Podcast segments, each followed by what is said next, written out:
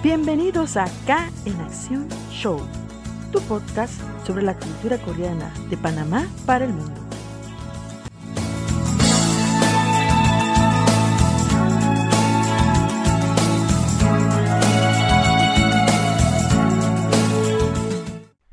Hola amigos de K en Acción, les saluda Sara, estamos nuevamente hoy viernes dedicándoles un tema súper interesante sobre la cultura coreana. En este caso vamos a dedicar las películas de la semana. Bueno, en principio va a ser una, pero ahora vamos a estar dedicando tres películas que vamos a estar compartiendo en el día de hoy.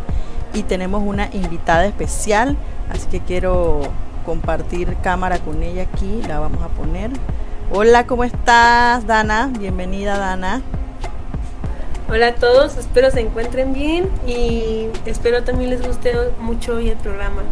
Bueno, sí, tenemos aquí a Dana. Dana, ella es parte de las reporteras honorarias que están sumándose también creando contenido en Latinoamérica. Tú eres de México, ¿no? Entiendo. sí. Ajá. Sí, soy mexicana. Sí, no sé si nos cuentas un poquito más, desde cuándo estás en esto de la de compartir sobre la cultura coreana en general. Pues. Eh, llevo eh, apenas este año, este, soy nueva ingresando a reporteros honorarios, pero eh, en la escuela ya llevo varios artículos, eh, llevo investigaciones desde el milagro de Corea de 1861 hasta las relaciones que han tenido México-Corea desde el 2015 más o menos. Wow, o sea que sería bueno de pronto más adelante dedicarles un tema especialmente a eso que has estudiado y que sé que eso también repercute en mucha investigación antes de, de darla a conocer. Así que sería súper interesante retomarlo en otro, en otro tema más adelante aquí en el canal. Nos gustaría. Claro, claro, sí, yo con mucho gusto y encantada de verdad de, de poder hablarles a ustedes de esto. Recientemente aquí en Panamá está empezando este mes a darse películas eh, positivamente y coincidiendo con la idea de hacer algo sobre ello. Y obviamente las plataformas de streaming que siempre están disponibles para todos los fans de la cultura coreana a nivel mundial, eh, como Netflix, Apple TV, hay un montón que se están sumando y eso es muy positivo. Y estamos buscando también promover toda esa información desde, desde esta pantalla que tenemos nosotros acá. Y bueno, queríamos preguntarte a ti, como, como fan y como seguidora de la cultura coreana, eh, ¿cuál es tu película o la primera película que puedes decir, wow, esto me, me introdujo en, el, en la cultura coreana o me llamó mucho la atención? Mi primera película coreana fue Busan, si no mal recuerdo, y realmente eh, lo que me llamó mucho la atención fue el actor, ya que eh, lo que me introdujo a la cultura coreana fue el K-drama de Goblin. Te amé mucho este K-drama, entonces este cuando vi al protagonista dije, la tengo que ver. Y hasta hoy en día es una de mis películas favoritas, realmente pienso que tiene muy buena trama, te, te envuelve en ella. Y una de las cosas que es muy divertido de, de esta película es que te, te, da miedo, ¿no? Cuando es la primera vez que la ves, como que terminas con mucha ansiedad y al final terminas con mucha tristeza, o sea, definitivamente te envuelve la película. Es verdad, y, y Gon es uno de los actores más destacados de Corea, que bueno, en Tren a Busan él estuvo y, y ha seguido haciendo mucha, muchas películas eh, películas tanto en papeles que puedes amarlo a papeles como que puedes odiarlo, ¿no? Eh, eso es súper interesante en verdad con, con Gonju. Hoy vamos a hablar de, de, unas películas allí, vamos a estar también a ver si de pronto los conoces, si conoces a estos actores. Eh, yo vengo también siguiendo la, las películas desde los K-dramas, de ahí empecé a buscar wow, este actor me interesa y de pronto empiezo a buscar más y encuentro películas y así me voy enterando de qué es lo que están haciendo, ¿no? Eh, ¿Y cuál es la película que tú más reciente has visto? Que puedas decirme aquí en pantalla. Aparte de la de Busan, esa fue la primera, pero la uh -huh. más reciente, última, pues por decirlo así, que has visto. Eh, pues ahorita fue la de, es decir, eh, Escape de Seúl y Ah, qué bien. me ha gustado bastante. Pero la, la viste, la viste eh, por plataforma o la llegaste a ver por por eh, películas en el cine, en la pantalla grande. Este, está tanto en el cine como aquí en México se está haciendo un proyecto de introducir un poco más la cultura coreana. Ah, se estuvo ok. transmitiendo también en la televisión pública, definitivamente. Creo que muchos de nosotros de aquí la hemos visto. Sí, ah, mira qué, qué bien. Porque en verdad que acá en Panamá, bueno, comparándolo, eh, acá son muy difícil encontrarlo, a menos que, por ejemplo, la Embajada de Corea en Panamá hagan un festival, que generalmente lo hacen todos los años, pero eh, seleccionan cierto grupo de películas y así es que uno se va enterando de algunas películas que, que han pasado, porque generalmente las ponen, ponte películas que ya tienen mucho tiempo, mucho tiempo, ¿no? Entonces, eh, por ese lado eh, es difícil de, de encontrar como películas más recientes, o por lo menos de las que hace poco se han lanzado. Pues hemos visto películas, pero ya muy, muy de muchos años atrás. Eh, y ahora están las distribuidoras, no sé, veo que están como muy asiduas a mostrar películas eh, de dos o un año atrás, por lo mínimo, ¿no? Eh, así que en ese lado, eh, se nos cayó la compañera acá, pero en este lado nosotros queríamos hoy compartir información de lo que hemos tenido acá en Panamá. Tenemos dos principales y tenemos otra más que las vamos a mencionar, pero tenemos aquí en portada a, vamos a ver, Sí, estamos bien. Eh, dos principales que queremos mostrar hoy, que son que fue del señor Cha y la película que hace poco está presentándose en los cines en Panamá, que se llama Desastre en Corea. Aquí en cámara. Para los que están en Panamá, les invitamos a que la vean. Está, ya empezó desde el día 14 y termina el 20 de julio, una semana aproximadamente. Sin embargo, eh, si la audiencia llega a, a tener un buen, una buena cifra de audiencia de taquilla, lo más probable es que se pueda extender por una semana más, según lo que nos comunicaron de la promotora o la distribuidora que está eh, involucrada aquí en Panamá en darla a conocer. Estuvimos hace poco en el, pre, en el preestreno, por decirlo así, en la premier de esta película que la pasaron en Cinépolis. Eh, muy buena, eh, lo vimos fue doblada. A mí me encanta ver las, las, las películas de subtituladas, pero bueno, fue doblada y eh, en verdad estuvo muy buena.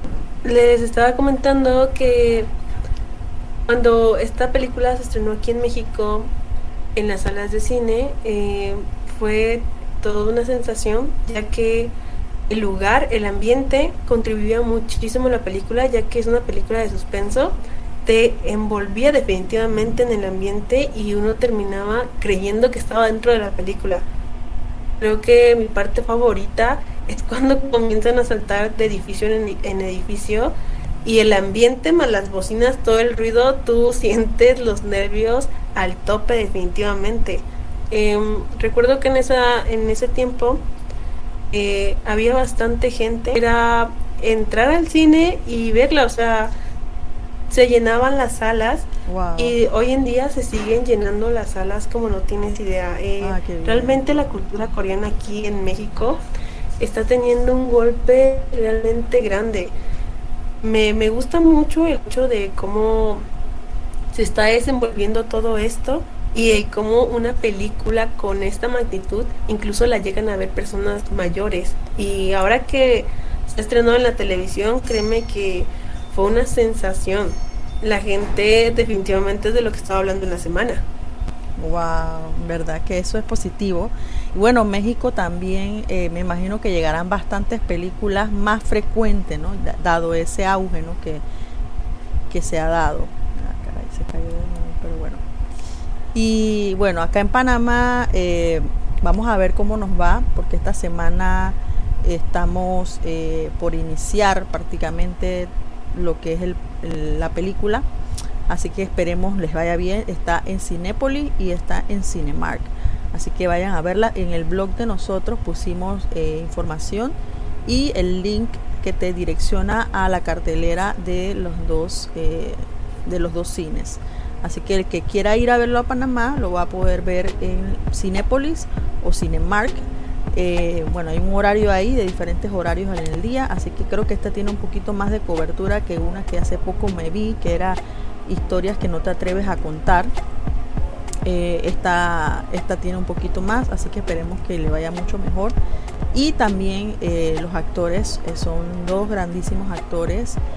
tenemos por un lado a eh, Jo Jun Suk, que bueno, definitivamente este actor eh, siempre sorprende, siempre nos llama mucho la atención sus interpretaciones, eh, ya que no solamente es bueno en el drama, es bueno cantante, eh, cantando, es cantante también, también es actor de musicales, de teatro tiene mucha experiencia, así que eh, lo van a poder eh, ver en pantalla grande y, apreciarlo.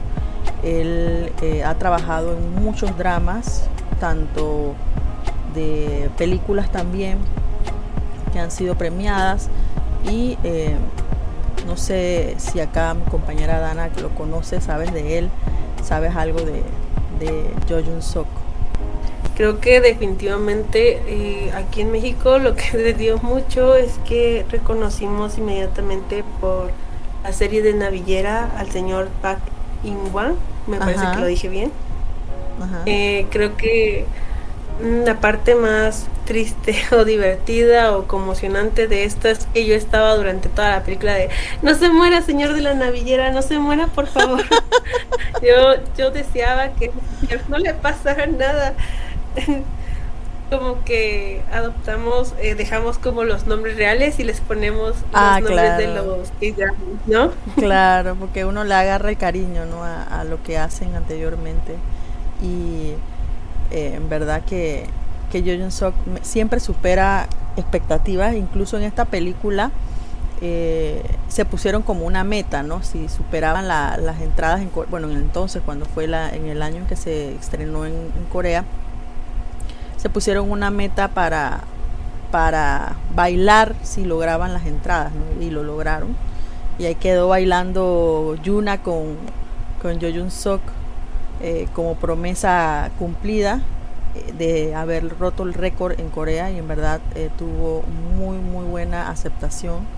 de, fue una de las películas más taquilleras en ese año que se lanzó y en verdad es que sorprende mucho, mucho. Tienen que verlo a él en varios K-dramas, se los recomiendo. Eh, en verdad que él es uno de los pocos actores, para mi concepto, que se desdobla tanto, tanto en drama, como malo, como, como romántico, como cómico. Eh, él también estuvo en una, eh, bueno, fue más reconocido, su boom fue con la Arquitectura 101 del 2012, que fue un papel secundario, pero muy cómico, que eh, hasta el día de hoy es muy recordado en Corea. esa escena característica de, de la película. Y se convirtió en un actor revelación. También ha participado en otras series, en dramas como Oh My God, que esta era la de él era un chef que se que la chica que lo ayudaba se convertía eh, se le metía como un, espíritu a la, a la muchacha. Eh, estaba muy cómico ese también es muy bueno. Y Don't Dare to Dream también. Hospital Playlist que fue una de las más actuales que hizo de donde tuvo que cantar que también era tenía una parte musical el, el K-drama. Y bueno Aparte de eso tenemos también a Injuna, bueno, eso es su nombre de cabecera, que es eh, más que todo, todo el mundo la conoce como Yuna de Gear Generation.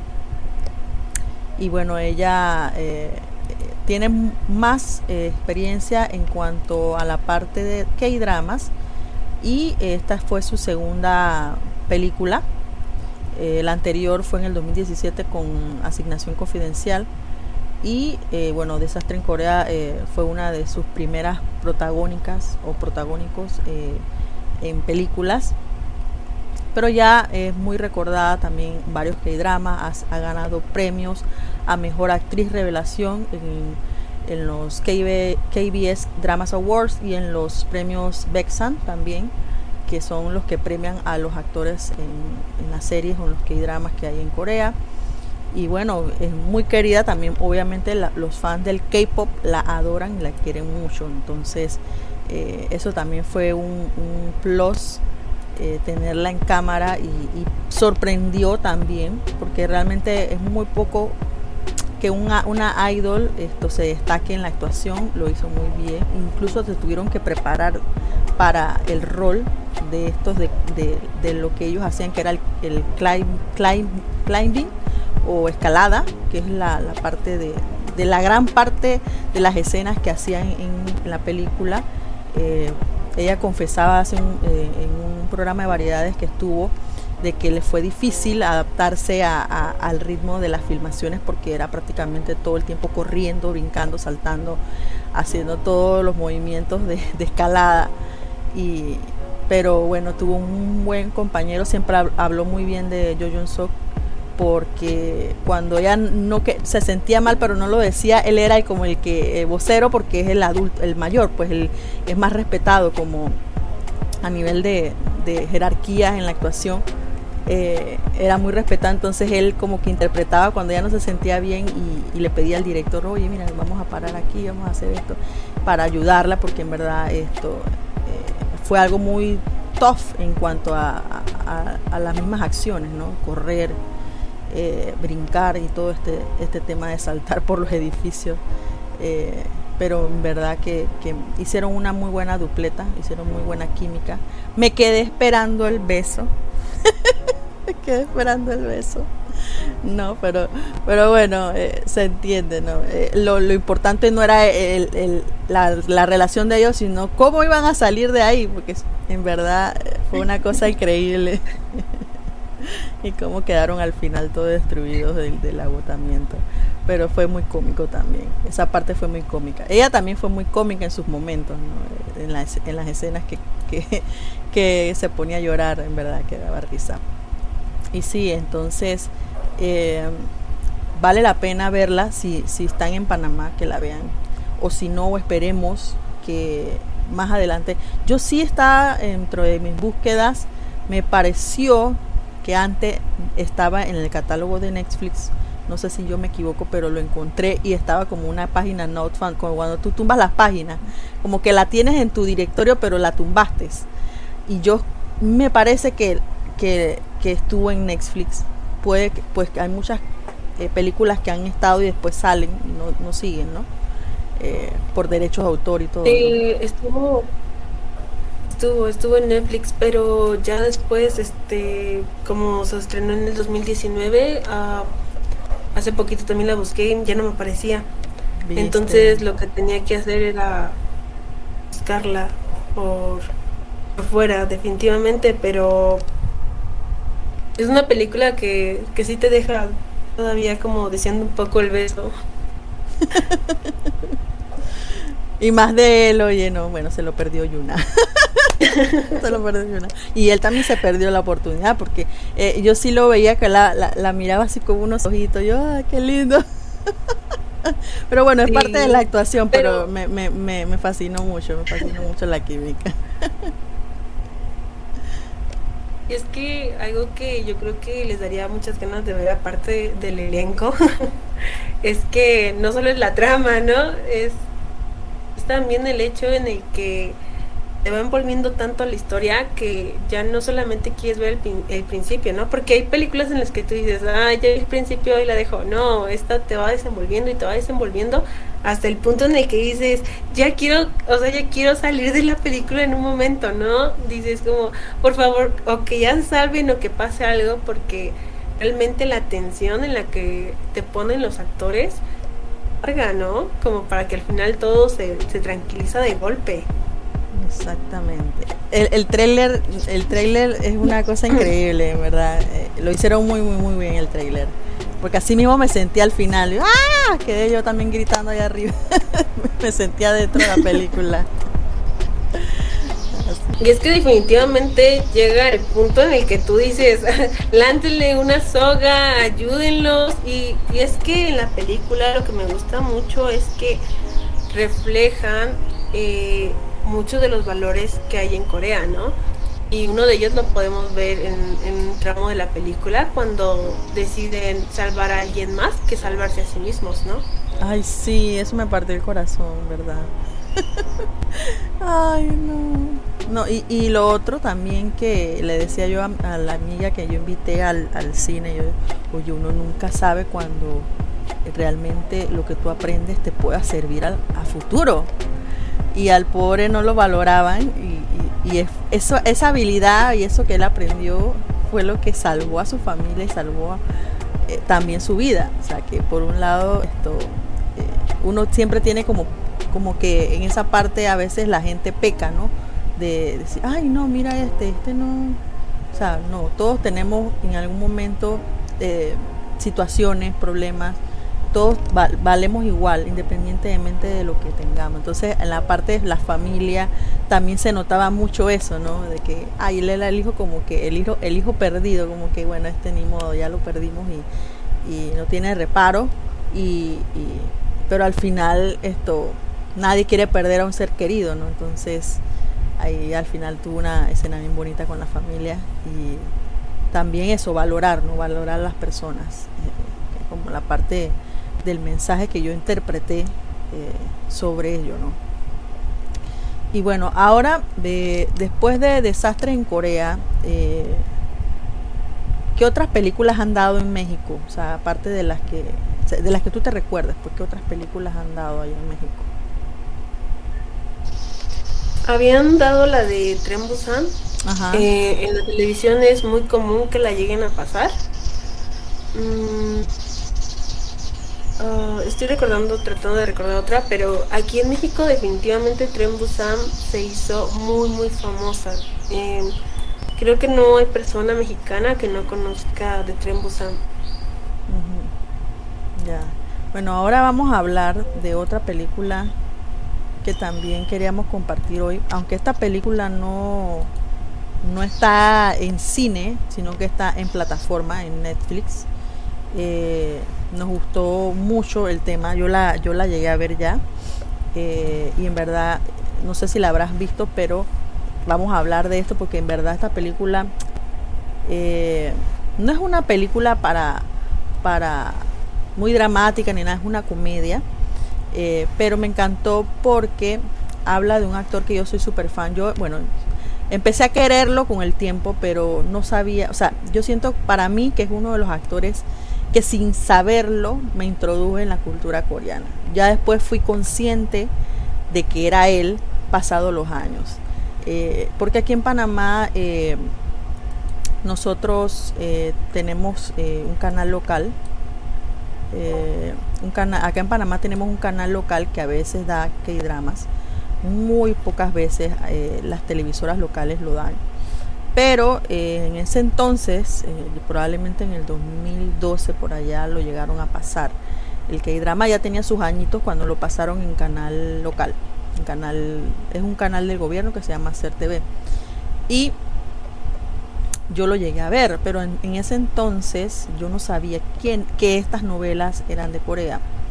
Eh, pero sí tengo ese recuerdo de, haberla visto y de haberme gustado con el tiempo después, cuando ya supe que, que eras de Corea, que era que hay dramas y todo lo demás, eh, fue que entonces pude investigar, indagar y saber quién era el actor detrás de, esta, de, esta, de esta novela. De, creo que es una de las primeras novelas en los años 90, imagínense, eh, que en teoría, si la comparamos con las, los K-dramas de ahora, son dos aguas distintas creo que también ellas eran como más novelas que que dramas. Eh, hace, bueno, aquí en el canal eh, con una de nuestras amigas eh, reaccionamos a, un episodio de, esa novela porque en verdad era bien noventera y la conseguimos y se veía así como tú sabes con la con las cámaras de los 90, todo así. O sea, uno se transporta en el tiempo y que wow, no puedo creerlo, que yo llegué a ver ese K-drama. Y ese, ese actor era, por decirlo así, era uno de los protagónicos, pero no era protagonista principal, sino que era como el, el segundo amor de la novela. O sea, la protagonista tenía una pareja principal y él era como el segundo que se enamoraba de la protagonista. Entonces este actor se llama Cha In Pyo y él ya tiene más de 50 años eh, y en verdad eh, yo me he vuelto fan de él eh, desde, desde que descubrí que existía. Lo vi en varios K-dramas, tenía muchos papeles secundarios que, que también pudo hacer, pero generalmente ya entrando en los años ya no le daban protagónicos, aunque él se mantiene muy bien, se ve, se ve, muy atractivo para la edad que él tiene. Eh, pero en su juventud era, fue modelo, actor, o sea, siempre lo buscaban para muchos que dramas en los 90. Y esta, esta película se las recomiendo que la vean porque es una autocrítica de él mismo bajo un cha impio ficticio eh, que se llama ¿Qué fue del señor Cha? En Netflix la están pasando. Eh, y es muy cómica. A ver una escena con un perrito y todo. En el póster sale con un perrito que es su mascota en la película. Y habla como si fuera él mismo el, protagonista de la historia. Obviamente así mismo se llama Cha Impio. Eh, y hace el papel de un actor que han pasado muchos años y no se acostumbra a que ya ha pasado su temporada de eh, estrella o de persona que brilla en el escenario y que todo el mundo lo busca, sino que ya entró en una etapa en que ya nadie lo quiere, pero él sigue en su mundo de que él es el artista, él es el, actor que todo el mundo quiere en las películas, entonces él anda como en su rollo de, de, que él todavía tiene ese potencial, ¿no? Pero la realidad es otra, ¿no? No lo ven así los demás. Entonces eh, le pasa una situación muy peculiar y de ahí entonces se desarrolla toda la trama.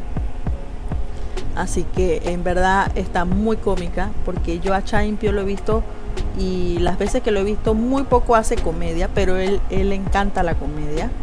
Incluso él dirigió un, un tour de unos cómicos en Corea que no, no hacen comedia con voz, sino que son como mimos.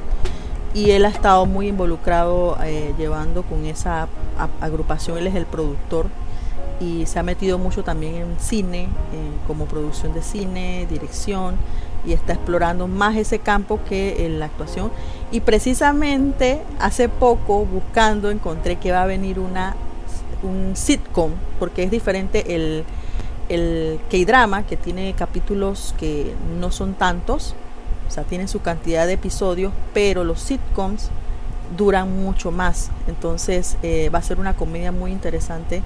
Eh, la estaba buscando aquí para compartirla. Pero antes de eso vamos a, poner el, el trailer de, lo, de la película que estoy hablando. A ver si se mueve aquí. De lo que, que fue el señor Cha.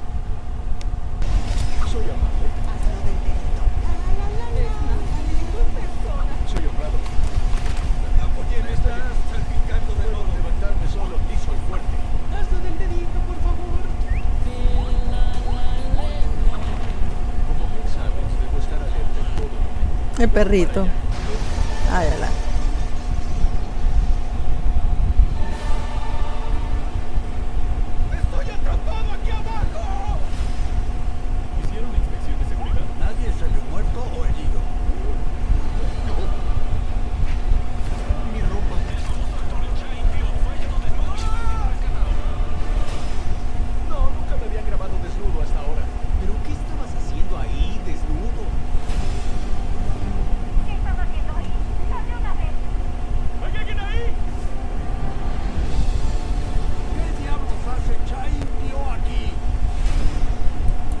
el dedito. Voy a hacer una llamada. Mi representante, contesta. Este, definitivamente sí. Es la primera vez que lo, lo he visto. Y cuando estaba viendo la película, eh, fue algo también un poco triste porque es como un momento en el cual un artista debe aceptar cuando ya no está dentro del medio, ¿no? Y aunque la trama es cómica, cuando lo empiezas a reflexionar un poco, comienza a ser algo de lo cual todos los artistas tienen que enfrentarse, ¿no? Eh, ya que en este caso el señor Cha se tiene que enfrentar y aceptar también el hecho de que ya no tiene la edad que debería tener cuando era joven, ¿no? Exactamente. Y tampoco tiene la misma fama, a la fama que tenía ni la juventud ni la ni como el estrellato. Entonces creo que si lo ponemos a reflexionar es bastante triste y creo que a lo mejor todos en nuestra vida lo vamos a llegar a pasar cuando lleguemos a esa edad. No con lo del estrellato, pero sí con otras cosas, ¿no? Claro, en, las cosas que uno de pronto se destaca y de pronto llega un día en que ya no sientes que es igual, ¿no? Eh, en esa parte. Son cosas que creo que hasta que vi esta película me di cuenta que, que la iba a vivir, ¿no? Y aunque la trama de verdad se desarrolla bastante bien, pienso como, me quedé pensando bastante en lo que hoy no estamos disfrutando o nuestro potencial que no estamos como explotando para cuando llegamos a esa edad no nos arrepentamos o, o queremos como el señor Cha como de un poquitito más. Así que definitivamente es una película que recomiendo para reflexionar como del presente y del futuro. Es verdad.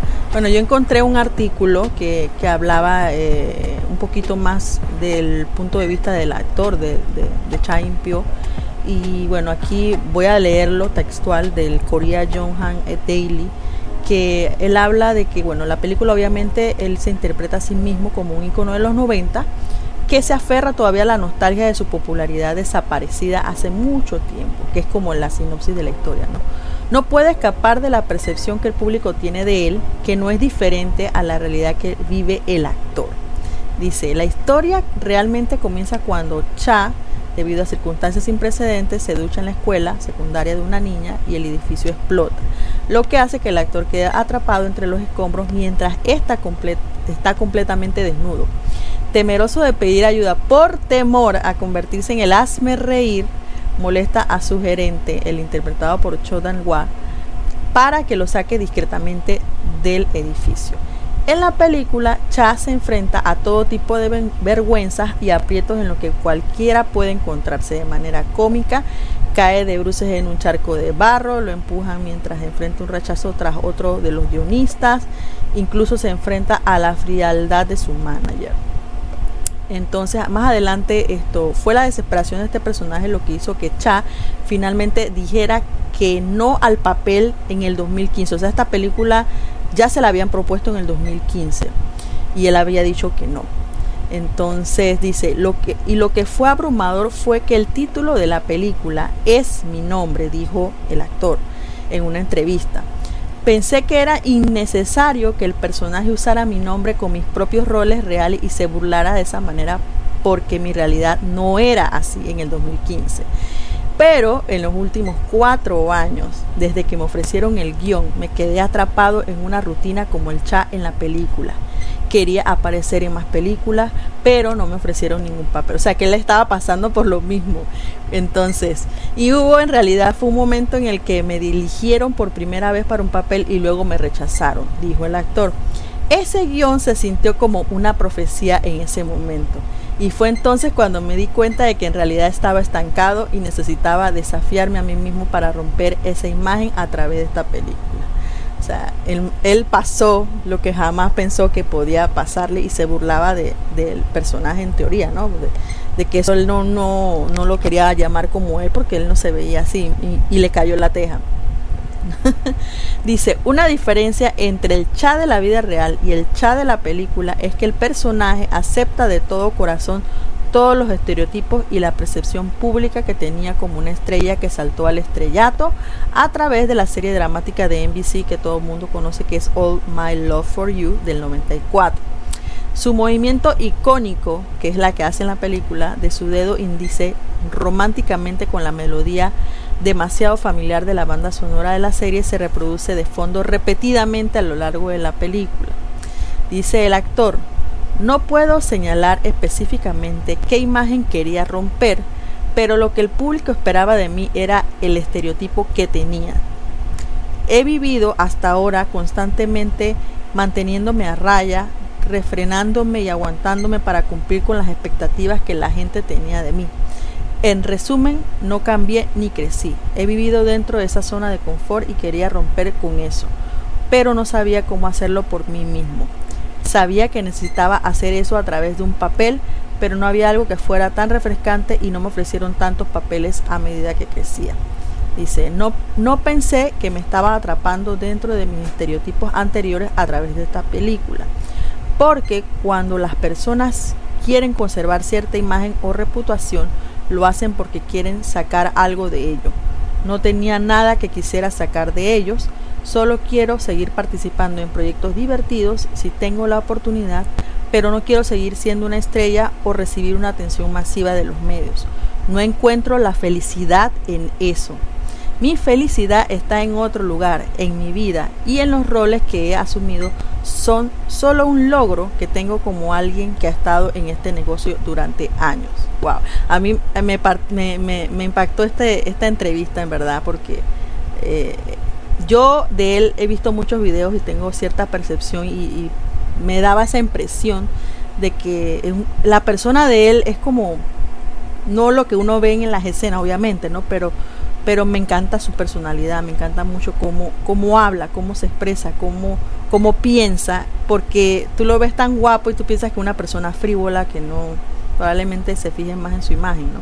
Y es todo lo contrario, que ve actores novatos hoy en día que crean su propio tipo de imagen, piensan que, que así es como la gente pensará de ellos y suponen que es lo que le gustará a la gente. Dice él, si quieres interactuar con las masas, tu atención debe centrarse en el exterior hacia ellos, pero veo muchos actores ocupados escribiendo sus nombres en los motores de búsqueda y simplemente inmersos en lo que la gente piensa de ellos. Lo que tenemos que hacer como actores es ofrecer simpatía, dijo Cha. Necesitamos comunicarnos activamente con las personas para saber cuáles son sus preocupaciones, de qué manera necesitan ser consolados y cuando están y cuando están heridos expresar que han sido heridos y celebrar cuando están felices.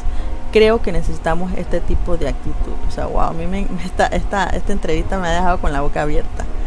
Dice, sin embargo, el actor asegura que no tiene intenciones de competir con los actores estelares que pueblan las pantallas hoy en día.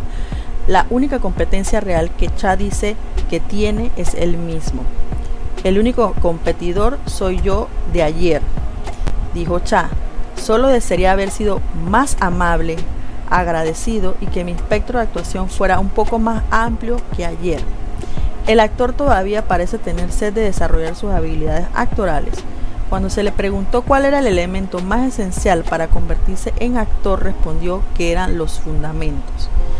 Dice Cha, siempre tengo ese deseo por eso. Si pudiera empezar todo de nuevo y si alguien me hubiera aconsejado entrenar en el escenario del teatro durante al menos unos meses cada año, sin importar lo ocupado que esté, hubiera sido genial. Pero cuando miro hacia atrás en mi pasado, de manera realista, no podía, porque siempre estaba pasando algo más, no podía hacer tiempo. Supongo que es una cuestión de elección.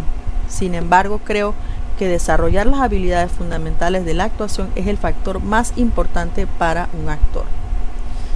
Wow. Dice, yo no era nadie antes de la serie All My Love for You, se refiere, la del 94, y me convertí en una estrella a través de la serie. Sin embargo, lo más importante es que conocí a mi esposa. Él siempre habla de su esposa, la actriz Chin Era y así fue como se formó nuestra familia. Así que en ese sentido la serie fue un golpe de suerte único en la vida para mí. Y pagué el precio de esa suerte, ya que esa imagen me confinó a lo largo de mi vida. Ahora tengo 55 años y estoy en un lugar donde la primera mitad de mi vida ha terminado y estoy comenzando un nuevo capítulo. Estoy feliz por lo que tenía, pero quería ser más libre y ahí fue cuando me vino otra suerte en forma de esta película. Espero que mi pasado pueda, pueda desaparecer de la mente de las personas y que puedan liberarme para buscar cosas nuevas. Wow. sea, esta entrevista, la, no sé si me escuchaste, pero yo he quedado eh, impactada porque es muy profunda. Más que hablar del, del, de cómo él brillaba en la película y cómo lo hizo. Se, se, fue bastante eh, en el, en el mensaje, ¿no? Que es lo que pasan muchos actores. Y más que eso, eh, vuelvo a reiterar, es que él está abarcando eh, lo que siente, ¿no? Porque como él decía, eh, él también quería todavía pertenecer un poco a la industria. Él no pensaba quitar a las personas de ahorita, ¿no? Exacto. Y hace un poco la crítica ahí de que a las personas de ahora, los actores ya forjan su propia imagen, sabiendo que necesitan las personas y cómo las cosas han cambiado en su tiempo, ¿no? Cómo eran las cosas en su tiempo, cómo son las cosas actualmente. Y en base a esto podemos ver que actualmente Corea es demasiado competitivo en cuestión no solo como actoral, sino en todo lo que tenga que ver con el trabajo. Es muy competitivo, o sea, son demasiado evolutivos al grado en el que si te atrasas un año, pues ya no sabes de, de lo que está actualmente, ¿no? Exactamente. Entonces como que es, es muy lindo que también haya tomado como referencia a su esposa y se me hace un hombre muy muy lindo que, que pensó hasta los pequeños detalles. Sí, en verdad que sí. No, y, y, mira que yo lo he visto en otros realities. Él estuvo en Master in the House con Lee Sung Gi. Hay varios actores y personas que están dentro de este de esta serie, de este reality de, televisión, eh, de variedades más que todo. Y, a él lo hicieron un programa especial de él y ahí fue que yo quedé impactada. Yo dije wow este señor este señor no puedo creer que sea tan tan nice tan chévere pero aún así él tiene su parte no pues su parte actoral que eh, obvio que cada actor cuando cuando se dedica a esto es algo que tienen ahí como esa estrella esa esa ese momento de, de querer brillar porque obviamente todo la, todo actor quiere mostrar su talento y es muy cómico en, el programa que, estuvo saliendo de Master in the House. Eh, no sé, en, en, YouTube lo pueden encontrar, pueden encontrar unos episodios. Yo compart yo voy a compartir aquí uno que me, me, dio mucha risa porque llamaba a la esposa eh, mientras iban en camino, no recuerdo en qué, a qué lugar iban con los con el elenco de la serie del, del programa de variedades y llama a la esposa todo cariñoso a preguntarle cómo estaba, es una cosa como que no me imagino, y más porque la cultura, no sé, yo pienso que la cultura coreana, eh, eh, la misma cultura hace que el hombre sea un poco reservado en esos aspectos de no demostrarlo y él es como que está un poco americanizado.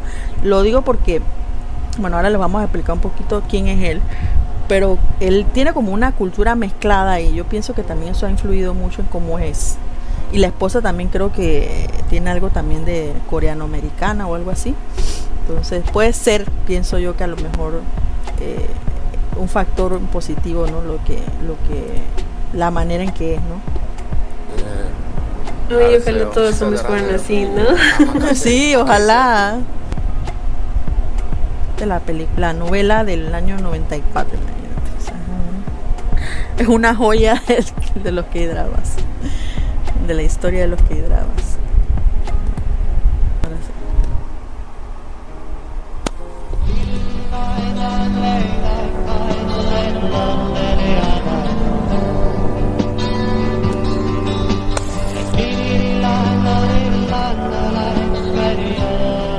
¿Lo ves? Sí, claro que sí.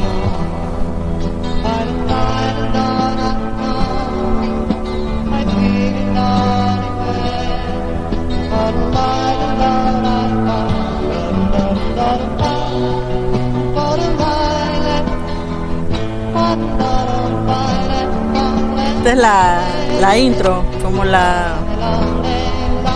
Era como la intro de la novela, ¿no?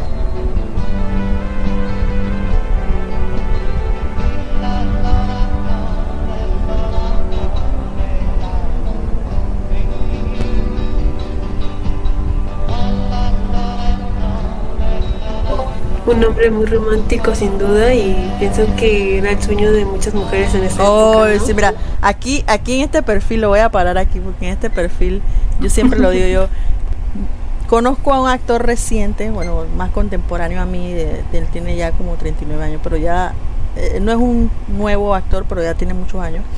Pero está, se mantiene es toda la cara de Chaimpio, así en este perfil. Se llama Ban Sung Ho, que no sé si lo habrás visto en un K-drama que hace poco hicieron de eh, matrimonios y divorcios, algo así se llamaba. Eh, Secret Romance, creo que también fue otra que él hizo. Eh, pero es toda la cara. o sea, yo siento como que es un clon de Champion en este, cuando estaba joven.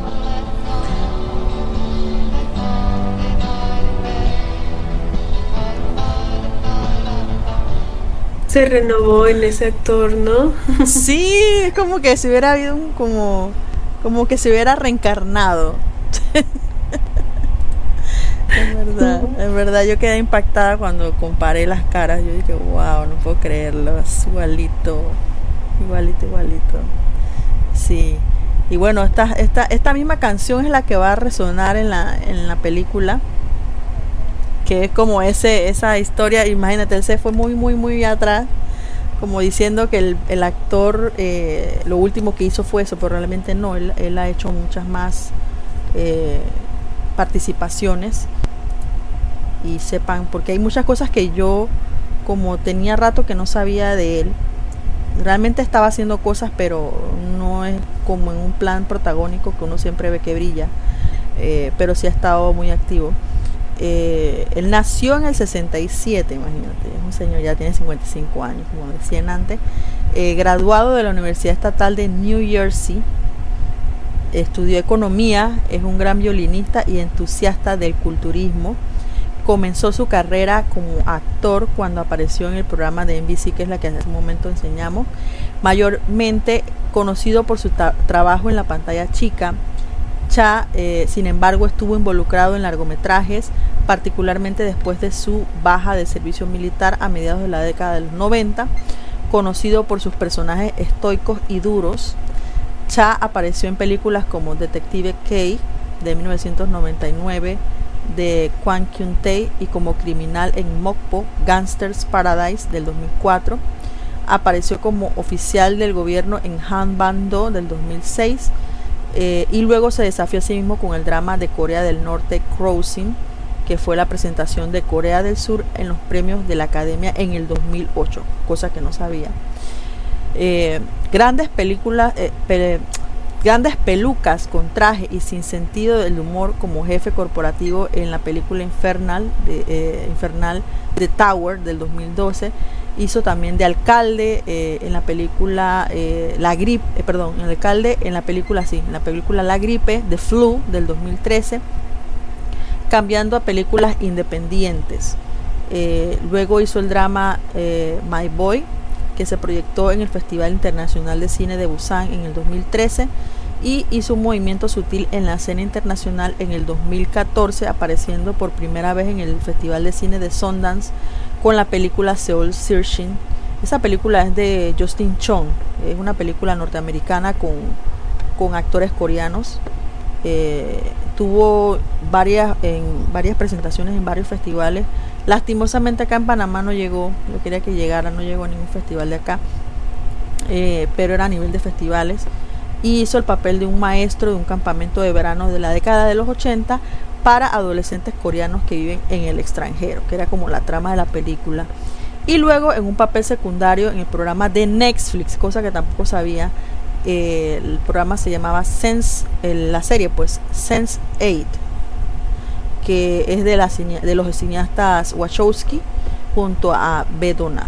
No sé qué escena será, pero imagino que algún episodio en el cual participó y lo que mencionaba que también ha hecho eh, trabajos a nivel de producción de teatro en los mismos que mencionaba que está apoyando eh, que lo en Master in the, House él habló un poquito de, de, lo que se trataba el grupo y, y ahora recientemente eh, vi una noticia de que en pronto, porque estaba buscando los trailers, pero los trailers no ha salido, no ha salido todavía.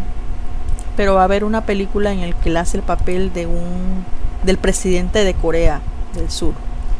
eh, es un sitcom que se va a llamar eh, The Blue House Family y que todavía no, no han dado a conocer ningún trailer, pero sí han hecho un par de artículos por ahí hablando del tema y al parecer imagino que debe estar en alguna fase de venta o de distribución porque todavía no, no ha salido nada formal como solamente un par de fotos de, la, de lo que es eh, pero no, no han sacado mucha información así que es muy probable que por ahí eh, salga más adelante en lo que transcurre este año bueno entonces vamos a con las últimas y ya nada más para mencionarla porque en verdad está ya nos hemos pasado del tiempo.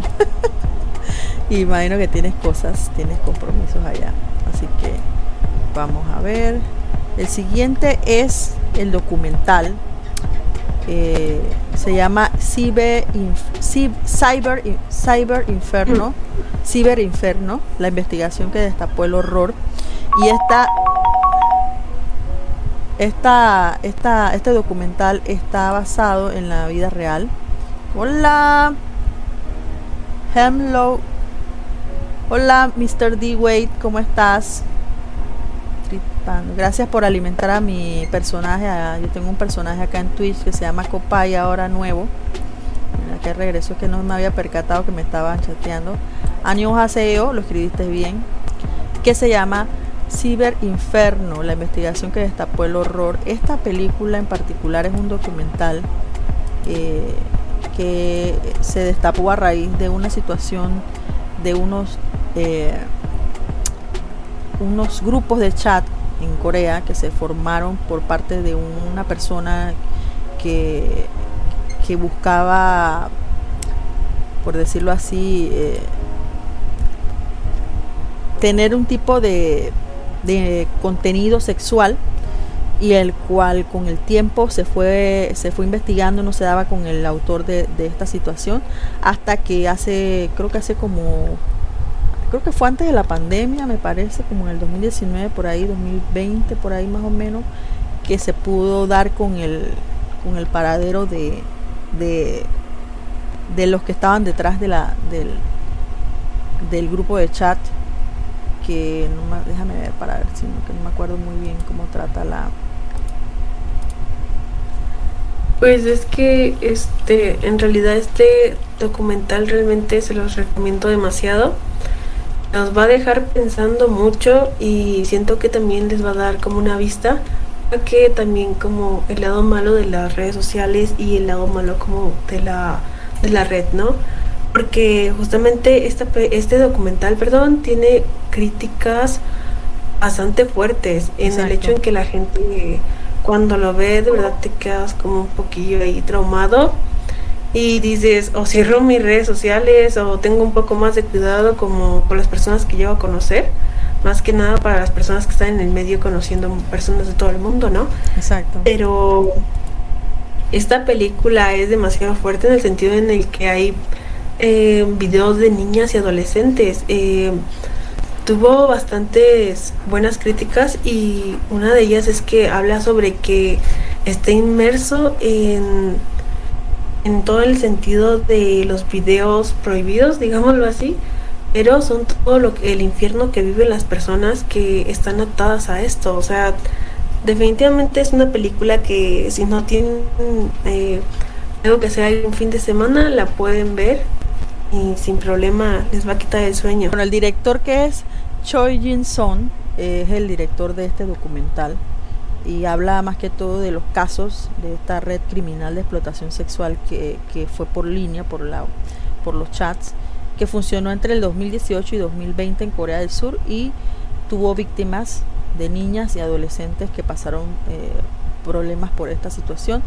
Y eh, gracias a esta ficción, las series y las películas han cautivado eh, a Netflix en este aspecto y bueno, se sumó ahora un documental eh, que se llama Ciber Infierno, Ciber Infierno, que revela entonces todo lo que fue, lo que hubo detrás de esta red criminal y que estuvo en el ojo público en Corea y que bueno, este documentalista lo pudo completar y, lo pudo presentar ahora hace poco, ¿no?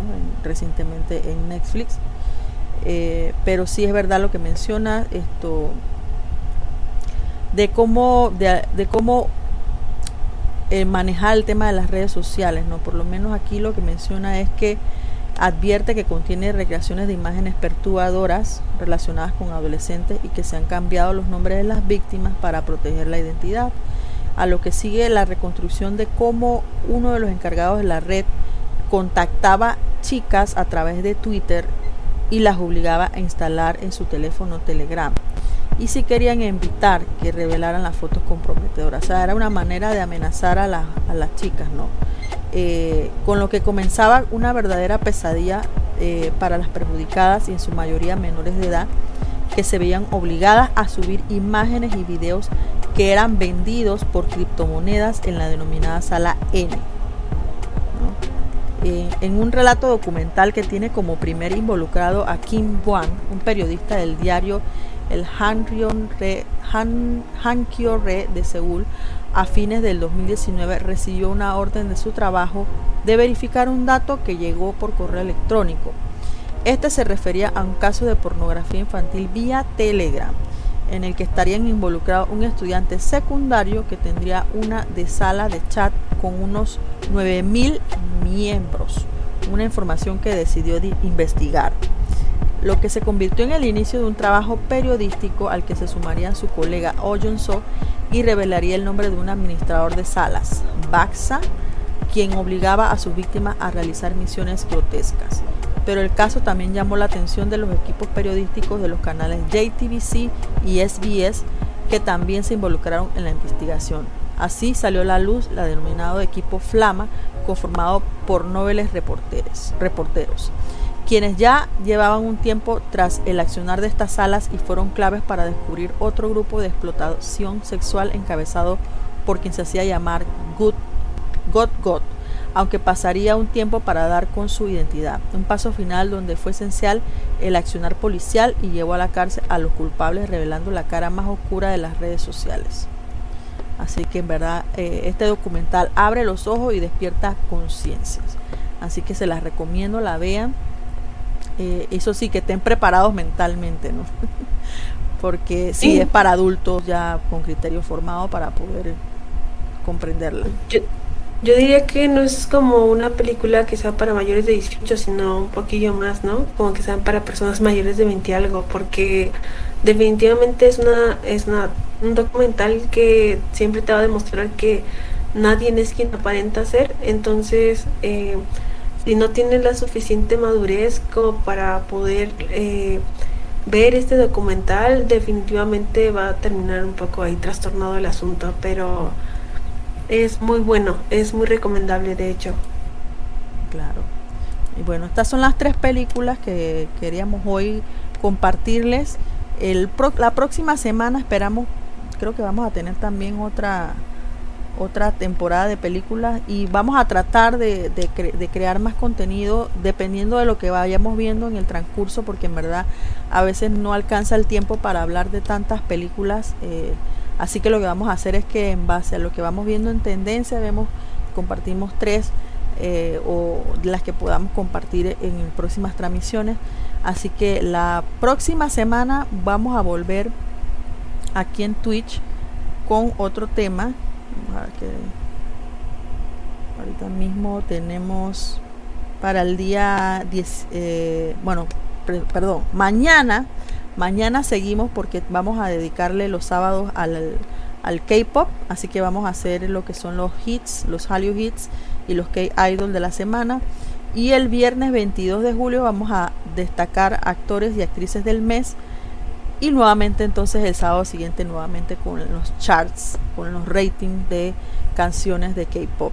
Así que estamos viendo si, si seguimos con este ritmo todos los meses y variando el contenido para por lo menos llevar un orden porque esto ya teníamos rato que no hacíamos Twitch y bueno, estás invitada para otra ocasión cuando puedas a acercarte aquí. Vamos a ver si de pronto eh, mejoramos un poco el tema de las conexiones y nos va mejor y podamos eh, dialogar un poco más cómodamente. A lo mejor nos vamos para, para StreamYard, porque esto fue una prueba porque ahorita mismo recién renové mi computadora y estaba, estoy probando a ver qué tanto aguanta, pero yo creo que también a lo mejor por StreamYard nos vaya un poco más fluido y de pronto en la otra ocasión lo hagamos por ahí para que no tengamos, porque Discord siempre es un tema y yo creo que es en general, el Discord también eh, está dando problemas ya últimamente.